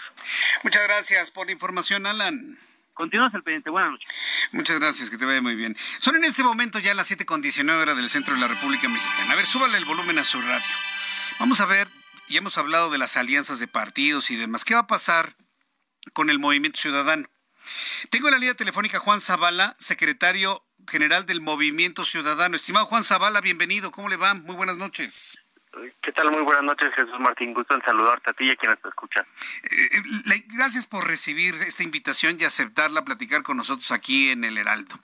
¿Por qué Movimiento Ciudadano se ha puesto en una posición, digamos, tan, tan fuerte, tan inamovible hacia invitaciones y llamados a conformar una gran alianza opositora en contra de un partido como Morena, que dicho sea de paso, con un presidente que habla todas las mañanas, usando el erario para hacer campaña, pues tiene todas las ventajas del mundo sobre cualquier partido político en México. ¿Por qué no ir a una alianza con los otros partidos? ¿Cuáles son los elementos de criterio o las razones del movimiento ciudadano? Eh, eh, pues mira, Jesús Martínez, esa es una buena pregunta. En primer lugar, porque no creemos en, la alianza. Lo hemos dicho eh, en distintas ocasiones, no creemos en el PRI. Con el PRI no vamos de la esquina porque es el partido de la represión, es el partido de la corrupción, es el partido en el que los jóvenes de México eh, no creen. Y por otra parte, porque la alianza tampoco ha funcionado. Han competido ya en 21 estados y solo han podido ganar 18 gobernadores que de cualquier manera se hubieran ganado, por ejemplo, por el PAN. Y solamente por ir en alianza, entonces este, se les atribuyen a la alianza. Y nosotros, Jesús Martín, nos hemos opuesto de manera frontal a Morena tanto en la Cámara de Diputados como en la Cámara de Senadores, en las votaciones más sensibles, en las votaciones que más afectan a la gente, como la prisión sin juicio, que permite que la gente más pobre vaya eh, a la cárcel, cuando querían quitarle facultades al Tribunal Electoral, eh, en el pacto de las cúpulas a favor, eh, junto con Morena, y nos, nos parece a nosotros que la gente está en contra de las alianzas, ya sea la alianza del PAN, que parece increíble con el PRI, o la alianza, por ejemplo, de Morena, que parece increíble con el Partido Verde Ecologista, que de ecologista solo tiene el nombre, eh, nosotros estamos haciendo un esfuerzo por construir una alternativa distinta, una opción que a la gente sí le haga sentido, que represente sus causas y represente sus principios. Sí, eh, eh, el, el, planteamiento en principio, digo, está, está muy bien y está muy atendible, pero cuando se califica al PRI de represor y de corrupto, que vaya, finalmente esa es la razón por la cual desde el año 94, 2000 ya han estado empezando a perder todo, eso me queda completamente claro. Estos dos atributos también los tiene Morena, ¿eh? Y muchos priistas conforman hoy Morena. Y, y, lo planteo porque sé que no van tampoco con Morena. Pero ir dividida la oposición, lo único que va a provocar, atomizando el voto de la oposición, va a ser garantizar que gane Morena. Y hay muchos que los han calificado como partido esquirol, ante esa posibilidad de que en lugar de sumar votos para la oposición, se divide el voto de la oposición y termine ganando Morena con sus votos duros y apostándole a que la gente vaya lo menos posible a la elección. ¿Cómo se responde a este planteamiento? Eh, eh, Jesús Martín, yo estoy totalmente de acuerdo contigo y por eso decimos nosotros, con el PRI ni a la esquina y con Morena tampoco, porque en muchos sentidos estamos convencidos que Morena es el PRI, como, decimos, como decían en, la película de Matrix, el PRI Reloaded. Eh, ese PRI que, que se asienta en las viejas prácticas, en esos viejos personajes, eh, en esos viejos acarreos que ahora estamos viendo a favor, por ejemplo, de Delfino en el Estado de México, eh, en otras entidades federativas. Y lo único que nosotros estamos diciendo, Jesús Martín, es que la alianza ya mostró que esa no es la vía para ganarle a Morena que tenemos que atrevernos a pensar distinto, que tenemos que atrevernos a pensar fuera de la caja para poderle ganar a Morena en el 2024. Ya mostró de manera muy clara que esa alianza, que solamente es para mantener, para recuperar los privilegios, no está dando resultados, Jesús Martín. No podemos sumarnos, como dice Dante Delgado, al Titanic cuando se está viendo. Hay que pensar en algo distinto que nos permita ganar en el 2024, porque esa alianza no va a. Sí, utilizando la misma analogía, es que, es que no es unirse al Titanic que se está hundiendo. Ustedes pueden ser el parche que evite que se hunde el Titanic y llegue a buen puerto. Juan. Eh, digo, pero yo estoy convencido, Jesús Martín, que la mayoría de las personas que votaron por nosotros eh, votaron precisamente, Jesús Martín, por, por una agenda, por causas, porque nos ven como una alternativa, porque nos ven que tenemos principios y valores.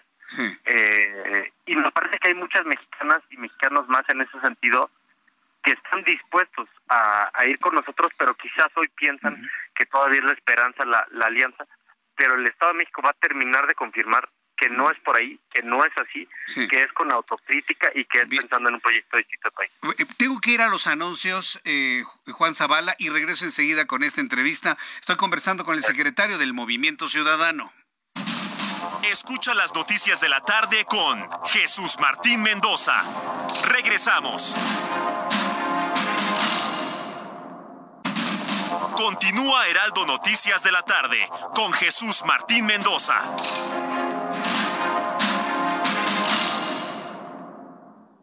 Ven a Puebla y visita el Museo Internacional del Barroco Inmersivo para descubrir la exposición temporal Salón Poblano. Conoce las piezas dedicadas a altos clérigos, escenas bíblicas, retratos y paisajes que muestran la gran riqueza artística de Puebla. Disfrútala hasta el 18 de junio. Entrada libre. La cultura es para todos. Puebla acelera.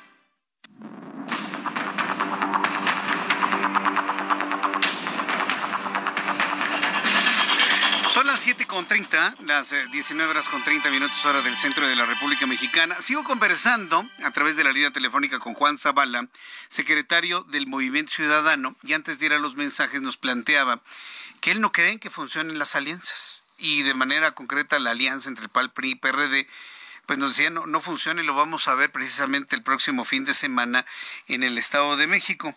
Estimado Juan Zavala, precisamente en ese planteamiento, pues yo creo que Coahuila nos muestra otra cosa, ¿no? Que con una alianza se evita que una entidad, un Estado, pueda caer en manos pues de lo peor del partido político que hoy parece que no le gusta absolutamente a nadie, ¿no? Juan Zavala, tenemos las pues, dos. Pues eh, mira, Jesús Martín, la verdad es que Coahuila pues es el único estado que lleva a cumplir casi 100 años eh, de ser gobernado por el PRI. No me parece que sea un estado que pueda mostrar eh, representatividad. Digo, también pues han ganado en, en Tango. Juan. No me parece que sean representativos. Movimiento Ciudadano gobierna, por ejemplo, Jalisco y Nuevo León, que son estados mucho más representativos eh, términos sociales, culturales y económicos. Eh, más bien nos parece que si de 21 o 22 elecciones solo se han ganado tres o cuatro, pues hay que hacer un ejercicio de rendición de cuentas y ver lo que está pasando. Porque además, Jesús Martín, nosotros en Movimiento Ciudadano nos hemos opuesto a todo lo que ha propuesto eh, Morena en el Congreso en esta legislatura eh, y más, somos los que más hemos denunciado la campaña anticipada eh, de las corcholatas. El otro día, por ejemplo, el Tribunal Electoral decidió sancionar las corcholatas y pedirles que dejen de, de hacer campaña anticipada debido a denuncias de Movimiento Ciudadano, no del PAN ni del PRI. Entonces nosotros vamos a seguir en esta ruta de convencer a los ciudadanos de que necesitamos esa nueva opción esa alternativa que sí le ponga de frente a Morena.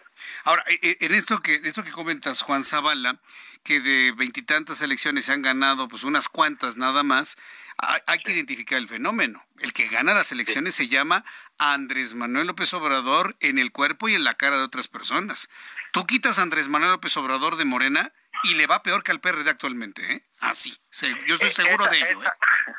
Esa es una hipótesis, habrá que habrá que validarla. Yo también lo que te diría, pues es quien pierde, pues es el PRI y quien pierde es el PAN, que son partidos que no han hecho esa eh, autocrítica, que no han hecho una mirada hacia adentro de qué fue lo que pasó en sus gobiernos, de qué es lo que ha pasado estos años que los tiene como los tiene, eh, y que es necesario, Jesús Martín, si realmente queremos sacar a Morena del poder, que hagamos eso. Por eso nosotros estamos realmente y profundamente convencidos que el país requiere esa alternativa. La vamos a construir ya la construimos en Jalisco, ya la construimos en Nuevo León, vamos a construirla en el país. Hay una gran coincidencia entre Movimiento Ciudadano y los otros partidos de la oposición. Hay que sacar a Morena del gobierno, porque está destruyendo todo, está desmantelando el país, está desacatando órdenes judiciales, está pisoteando la constitución de la República. Yo creo que en eso están todos de acuerdo. Aquí la cosa es cómo, cómo se encaminan o cómo se encausan esas, esas mismas ideas para lograr el objetivo, porque hoy por hoy, si se va a una elección presidencial y va la alianza o van todos los partidos por su lado, o va la alianza y va Movimiento Ciudadano por un lado, dudo mucho que le puedan ganar a Morena, porque quienes van a votar por la oposición se les va a dividir el voto. ¿Sí son conscientes de esto, Juan? Correcto, Martín. Por, un lado sí, eh, la idea es este sacar a Morena del poder pero también la idea, Jesús Martín, es eh, poder sacarlos del poder con una idea de futuro, con una idea de país. eh, nos parece que sacar a Morena por sacar a, poder, a Morena, pues bueno, es un primer paso. Pero si queremos que Morena no vuelva, si queremos que esas ideas retrógradas no vuelvan, tenemos que llegar a gobernar con un programa de país, con ideas, con principios, y nos parece que del otro lado no están esas ideas y que no están esas propuestas eh, y por otra parte, como ya lo decía, pues no han mostrado efectividad. Llevan ya 22 gubernaturas concursadas, 18 perdidas. Nos parece que si uno en, en cualquier lugar, en, en, un en un equipo de fútbol, en un torneo de fútbol, si uno tuviera ese porcentaje, pues uno lo que tendría que hacer el entrenador es empezar a decir, bueno, ¿qué está pasando? ¿Qué estamos haciendo mal? Y ver hacia adentro y rectificar. Aquí la cosa es saber, eh, bueno, la pregunta concreta es, Movimiento Ciudadano, cree que con un candidato a la presidencia de la República, como puede ser Enrique Alfaro, o Samuel García, o Luis Donaldo Colosio, le pueden ganar a Morena y al resto de la oposición? Mira, lo único que, que te digo, Martín, por el momento es, hace dos años nos decían que si Samuel García iba a ganar la gubernatura de Nuevo León y, y se burlaban de nosotros porque teníamos el 8% y terminó ganando la gubernatura contra el 39%.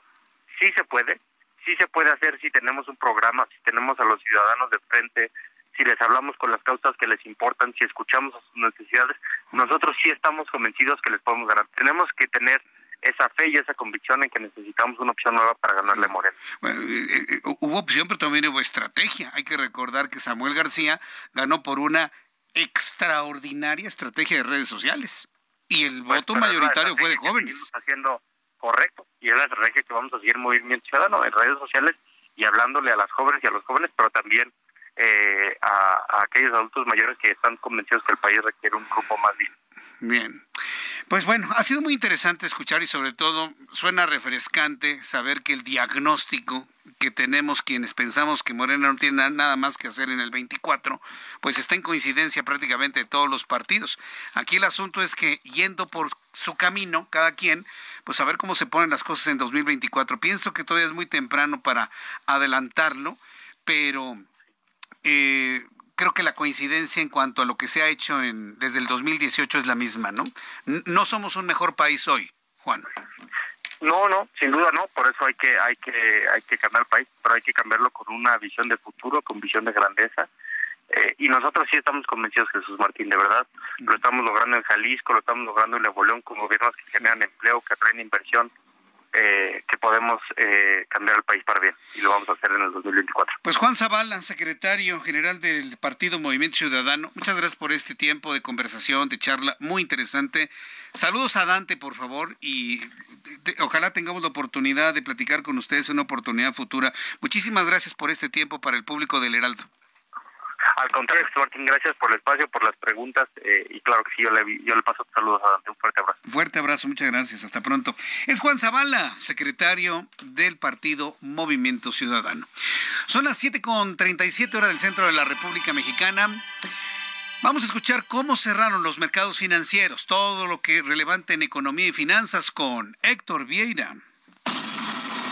La Bolsa Mexicana de Valores cerró la sesión de este miércoles con un retroceso del 1.14%, equivalente a 605.59 puntos, con lo que el índice de precios y cotizaciones, su principal indicador, se ubicó en 52.736.26 unidades para concluir el mes de mayo con una pérdida acumulada del 4.33%. En Estados Unidos, Wall Street cerró la última sesión de mayo con pérdidas generalizadas, ya que el Dow Jones retrocedió 134.51 puntos para quedarse en 32.908 8.27 unidades. Por su parte, el Standard Poor's restó 7.49 puntos, con lo que se ubicó en 4.179.83 unidades, y el Nasdaq cedió 82.14 puntos para ubicarse en 12.935.29 unidades. En el mercado cambiario, el peso mexicano se depreció 0.11% frente al dólar estadounidense y cerró en 17 pesos con 8 centavos a la compra y 17 pesos con 68 centavos a la venta en ventanilla. El euro cerró en 18 pesos con 14 centavos a la compra y 18 pesos con 91 centavos a la venta. El Bitcoin tuvo un descenso en su valor del 1.78% para ubicarse en 27.190 dólares por unidad, equivalente a 480.751 pesos mexicanos con 83 centavos. El Consejo Nacional de Evaluación de la Política de Desarrollo Social Coneval dio a conocer que en el primer trimestre del año la pobreza laboral disminuyó 1.1%, lo que lo atribuyó a un mayor número de personas ocupadas así como al aumento del ingreso laboral real per cápita. El Banco de México elevó este miércoles del 1.6 al 2.3% su expectativa de crecimiento para el Producto Interno Bruto de México en 2023, como resultado de un desempeño mejor a lo esperado en la actividad económica durante el primer trimestre de este año. La Comisión Nacional para la Protección y Defensa de los Usuarios de Servicios Financieros, Conducef, advirtió que entre abril y mayo 38 instituciones financieras sufrieron suplantación de identidad, entre las cuales hay una administradora de fondos para el retiro y una institución de tecnología financiera. Informó para las noticias de la tarde Héctor Vieira. Muchas gracias, Héctor Vieira, por la información de economía y finanzas. Ya son las 7.40, las 7.40 hora del centro de la República Mexicana.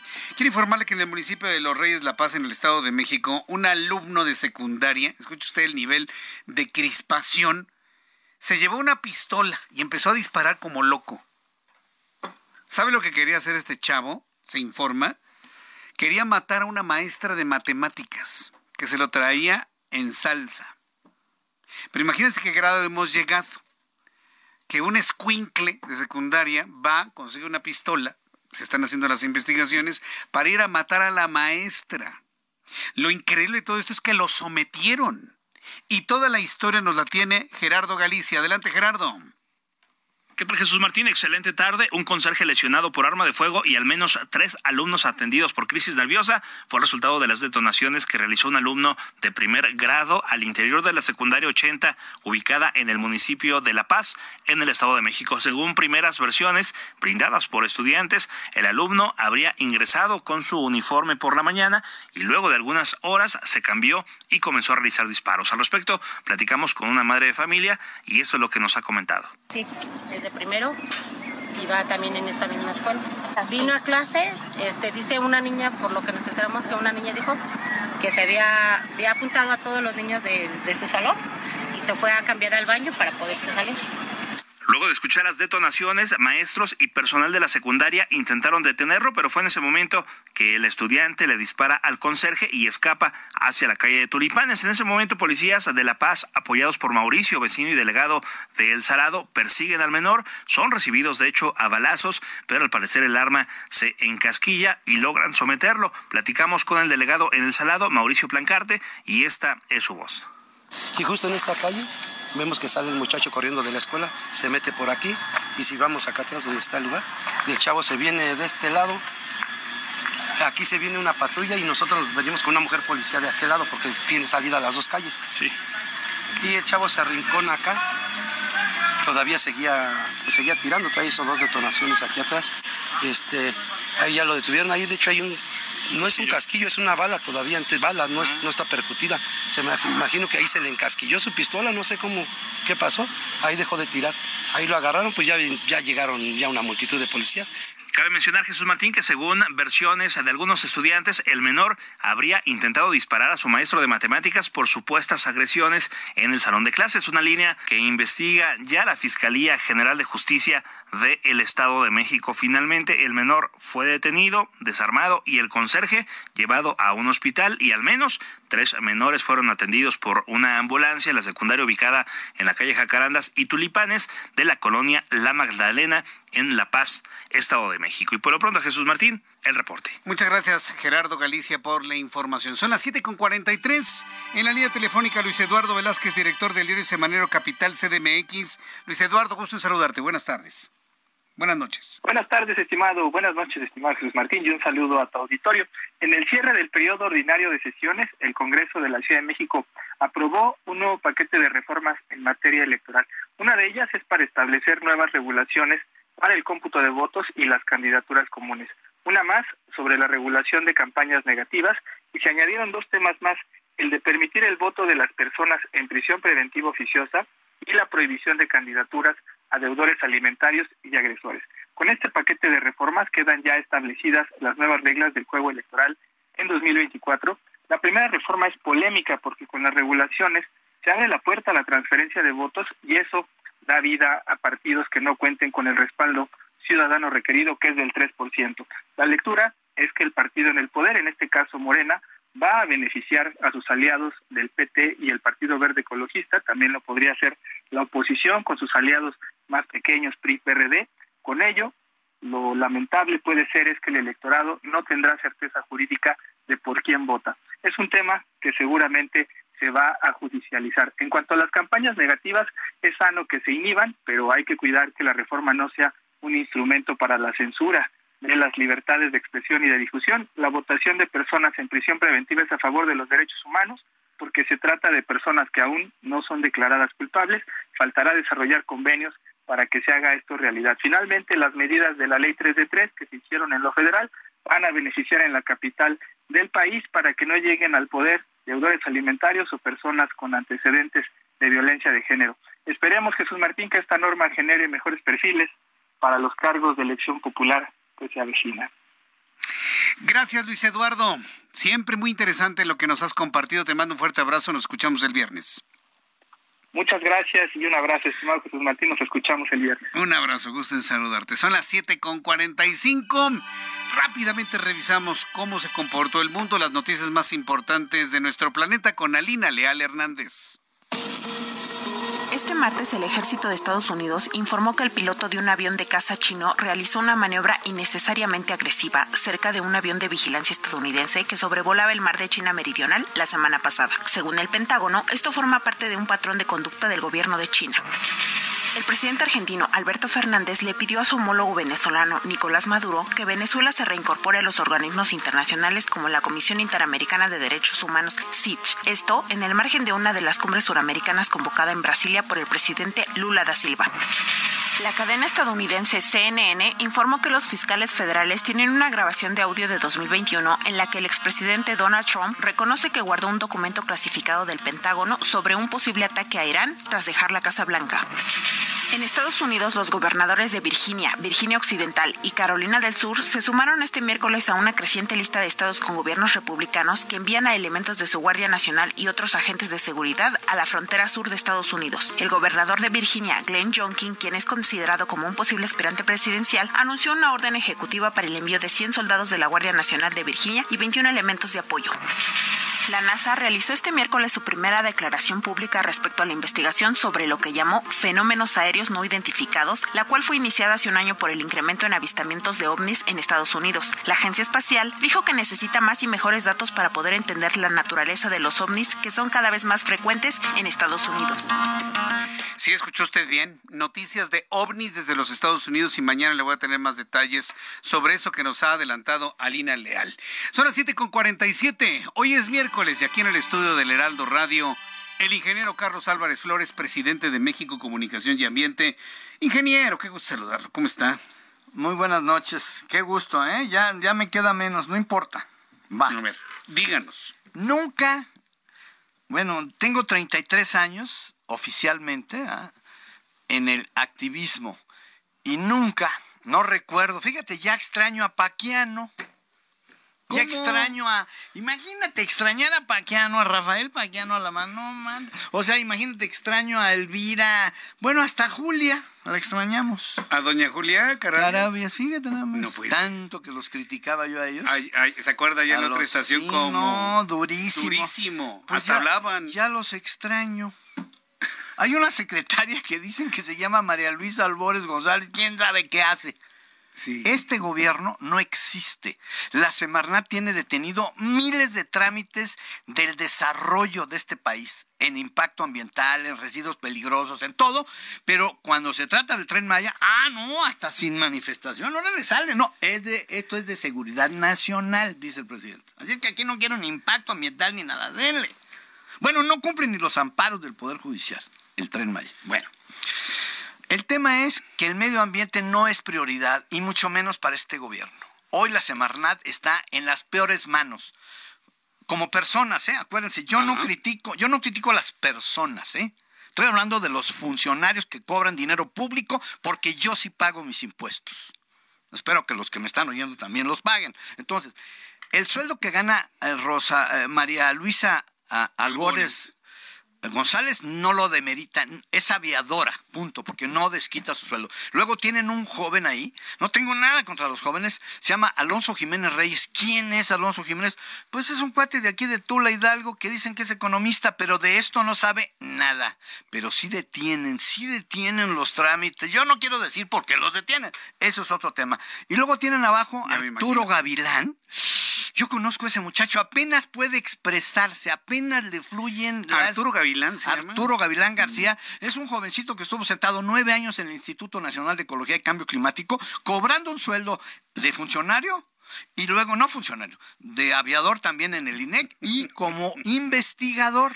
Y todos los recursos, junto con Amparo Martínez, se gastaban todo el dinero del INEC para hacer papers. O sea, Hoy estamos en las peores manos. Ah, y hay otro que se llama Alejandro Pérez Hernández. Bueno, lo quise googlear y me salieron 16 Alejandro Pérez Hernández. Dije, bueno, ¿y este quién es? ¿Quién sabe? Dicen que es economista, ¿quién sabe? Y tienen detenido el país con miles de millones de dólares de inversión. Están detenidos porque quién sabe qué quieren para autorizar. No quiero pensar en nada malo, ¿va? quiero pensar que son inútiles, que son incapaces, que son analfabetas ambientales, que no le entienden, que no le entienden y que les da miedo. Pero aventarla el tren Maya sin permisos, ah, eso no les da miedo, porque lo manda el señor presidente. Y bueno, pero ellos sí, ¿sabes qué? Que sí tienen miedo. No, espérate, pero las firmas que ellos plantaron, ¿qué crees? Mm. Van a tener que rendir cuentas. Porque el daño y el deterioro ambiental, espérame, ahí les va para los que no saben. La Ley Federal de Responsabilidad Ambiental vigente hoy que está muy, está, digo yo, está sin usar, ya la voy a estrenar yo, ya te daré la exclusiva aquí. Esa ley dice que el daño y deterioro ambiental de todos, funcionarios, empresarios, el que sea, fenece hasta 12 años después. O sea, tenemos 12 años para poderle hacer, para fincarles los jueces, ¿verdad? Los jueces, espero que no me cambien estos jueces, pero bueno, los jueces pueden fincar responsabilidad hasta 12 años después de los eventos. Ingeniería está viendo que los senadores desacatan bueno, Eso no sirven para nada. Mira, es lo que quiero decir. Que quede claro. Fíjense. Tenemos ¿eh? esperanza. Con todo respeto para todos esos que cobran nuestro dinero. ¿ah? Yo hablo como funcionarios. Ahí va el presidente de la República, todos sus secretarios, por supuesto, lo que tiene que ver con medio ambiente, todos los gobernadores, incluyendo el jovencito Samuel, ¿eh? ese que presumió ahorita que Samuel, Samuel García, Samuel García es un, es un irresponsable porque los regios, 5 millones de regios están respirando peor que como estábamos en el DF aquí hace 20 Está muy contaminado Monterrey. Olvídate, ojalá. No, no, ¿sabes cómo está la gente encabritada?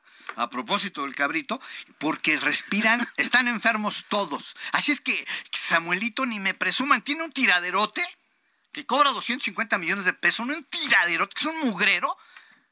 Se llama Cimeprode.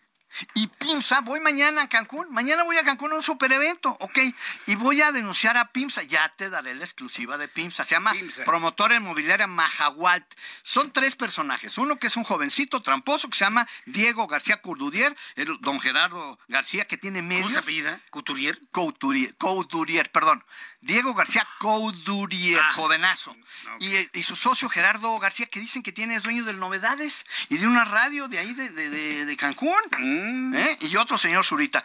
Han cobrado 800 millones para tener un tiraderote también. 800 millones se han llevado.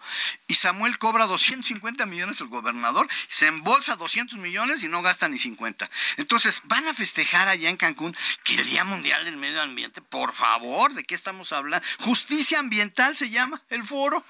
Del lunes 5 de junio próximo. Sí, exacto, es mañana y pasado, pero yo me estoy adelantando aquí en exclusiva en el Heraldo Radio, la mejor estación, que es la única estación del país que habla de medio ambiente. No, importante, no hay otra. y segundo, pareciera que no le entiende nadie. Diputados, senadores, el Partido Verde. Bueno, lo único verde del partido, ¿sabes cuál es? El perico es el. ¿Cómo se llama la guacamaya esa? el tucán. El tucán es lo único verde. No quiero hablar de los billetes verdes. ¿eh? No quiero hablar de eso porque luego me dicen, a ver, compruébamelo. No. No quiero También los de 200 pesos son verdes. No, no, no quiero hablar de eso. Nomás quiero decir que lo único verde es el pedacito, es un pedacito del tucán, nada más. Lo demás les vale un cacahuate. Ellos están ahorita levantándole la mano, una diputada que la conozco, Karen Castrejón, levantándole la mano al viejo tramposo, corrupto de Guadiana que paga a peso el kilo de carbón y lo vende a 8, porque su amigo Bartlett le dio un pedidito de 370 Lo compra a peso y lo vende a 8. Ay, es poquito. Eh, decía mi abuela, es el 7%. ¿Cómo que el 7%? Porque mi abuela no fue a la escuela. Pero él le gana el 7 mil por ciento. O sea, ¿cómo? O el 700 por ciento, perdón. 700 por ciento. Entonces, ese es Guadiana. Pero todo mundo va a ganar Guadiana. No es porque yo quiera que gane el PRI, a mí el PRI, el PAN y todos. Para mí. Pero no va a ganar Guadiana, ¿eh? No, claro que Guadiana no, va, a ganar. Va a ganar un joven ahí que se llama, ¿cómo se llama? Manolo, Jiménez. no sé qué, ándale. Qué bueno que gane un joven. Ojalá que se ponga las pilas porque también es un mugrero saltillo, tiene un tiraderote. En fin, no tenemos nada que festejar. Yo no sé para qué sirven los diputados. Bueno, sí sé para qué sirven. Para levantar el dedo y obedecer al dueño del rebaño, por no decir otra palabra. Ingeniero, no dejó títere con No, cabeza. no, no. Y todos los presidentes municipales y los 32 gobernadores, incluyendo doña Claudia Sheinbaum, que anda muy ocupada. Anda en campaña. Ingeniero, ya nos vamos. ¿Ya Muchas se gracias. acabó? ¿Ya no se tengo acabó. más? No, y se nos va el programa. Bueno, ya, ni Muchas modo, gracias. Ni modo, aquí nos vemos la semana que La entra. semana que entra. Gracias. Y también en tele, por favor. A la Televisión, tele. mañana a las 2 de la tarde, canal 8.1, 6 de la tarde, Heraldo Radio. Gracias y muy buenas noches. Esto fue Heraldo Noticias de la tarde con Jesús Martín Mendoza.